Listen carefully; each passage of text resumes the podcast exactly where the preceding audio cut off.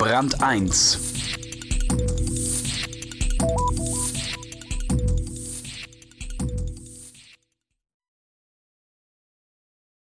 Koziol stellt Dinge her, die kaum jemand wirklich braucht, aber viele kaufen. Souvenirs zum Beispiel, mit denen die Firma auch ganz gutes Geld verdient. Nur ihren Namen kannte kein Mensch. Die Macher und ihre Marke blühten eher im Verborgenen. Wie sie das geändert haben, erzählt der Inhaber im Gespräch mit Gabriele Fischer und Roman Plätter. Die Glücksfabrik Die Firma Koziol ist 80 Jahre alt, will seit 15 Jahren eine Marke sein und verzeichnet seit fünf Jahren erste Erfolge. Stefan Koziol über das zähe Ringen um Identität, die Rolle des Designs und seine heimliche Liebe zu Chibo.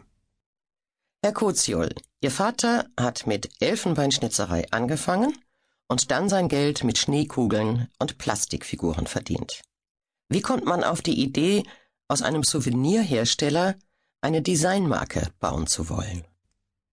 Vielleicht lag es an Friedensreich Hundertwasser. Der war topaktuell, als ich zur Schule ging, und er hat mich gelehrt, dass das, was farbenfroh und romantisch ist, sogar Kunst sein kann. Dennoch mutet das Vorhaben einigermaßen verwegen an, wenn man sich die Produktpalette Ende der 80er Jahre vor Augen führt. Das stimmt schon. Damals war das Ganze ein wenig aus dem Ruder gelaufen. Als ich 1979 anfing, haben wir 5500 Artikel hergestellt. Heute sind es 400. Gab es damals bei Koziol schon so etwas wie Marketing oder das Gefühl für einen guten Namen? Marketing, verstanden als Verkaufsförderung, gab es eigentlich schon seit der Gründung 1927. Damals ist mein Vater als einer der ersten vom Odenwald zur Messe nach Leipzig gefahren und hat nicht wie die anderen gewartet, bis ein Großhändler kam und seine Bestellung aufgab. Sonst gab es vor dem Krieg nur ein Marketingargument, preiswert und schnell liefern zu können. Und keiner interessierte sich für Ihren Namen? Nein. Erst zu Beginn der 50er Jahre haben wir Produkte mit Namensetikett verkauft. Damals hat mein Vater auch schon mit besonderen Verpackungen experimentiert und Displays für den Handel gebaut. Trotzdem waren die meisten unserer Produkte weiterhin No-Names.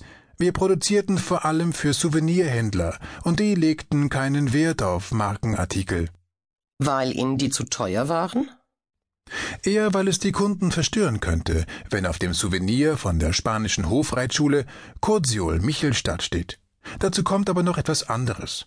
Ein Souvenir bekommt seinen Wert dadurch, dass man es irgendwo gefunden hat, mitbringt und seine eigene Geschichte damit verbindet.